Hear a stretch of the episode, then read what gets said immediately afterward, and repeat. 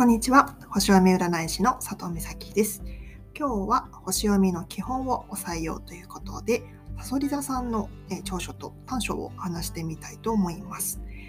えーと、まず最初に、まあ、結論から言っちゃうと、長所は忍耐力があるところです。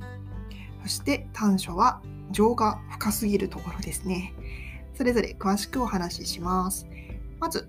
えーと、サソリ座の長所は忍耐力があるところですね。うんまあ、12星座の中でも忍耐力はもうピカイチだと思ってます。なので、まあ、一つのことを長く続けることが得意な星座ですね。まあ、一度決めたことはもうコツコツと努力を重ねて、まあ、最後にはもう必ず成功を勝ち取れるはずです。ただ、まあ、自分の目の前に敵とかライバルが見つかると、うんまあ、相手がま退散するまでも徹底的に攻撃仕掛ける傾向があるので、まあ、実は敵に回すと怖いタイプだったりもしますね。では次にさそり座の短所といえばうんまあ、情が深すぎるところですね。まあ、これ短所ではないかもしれないんですけども、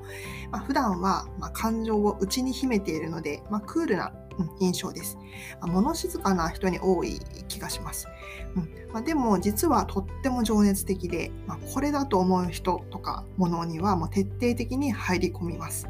うんまあ、人でも物でも、まあ、全てを手に入れて、まあ、その人の全てですねできればもう一体化するぐらい、うん、そこまでも心の奥でも求めているのでまその人の一部とか、まあ、半分だけっていうのはもう絶対に納得できないはずです。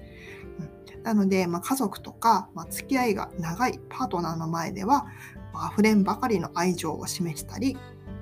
あるいはもうちょっと喜怒哀楽がまあ激しくなったりしますね。まあ、例えば嫉妬とかいじけたみたいないじけてしまうような感情もきっと見せるはずです。でも、まあ、そういった姿は実はもう自分が心を許した人の前でだけというのが、まあ、サソリ座ならではですね。ということで、えー、最後にもう一度まとめると長所は忍耐力があるところです。そして短所は、えーと、情が深すぎるところですね。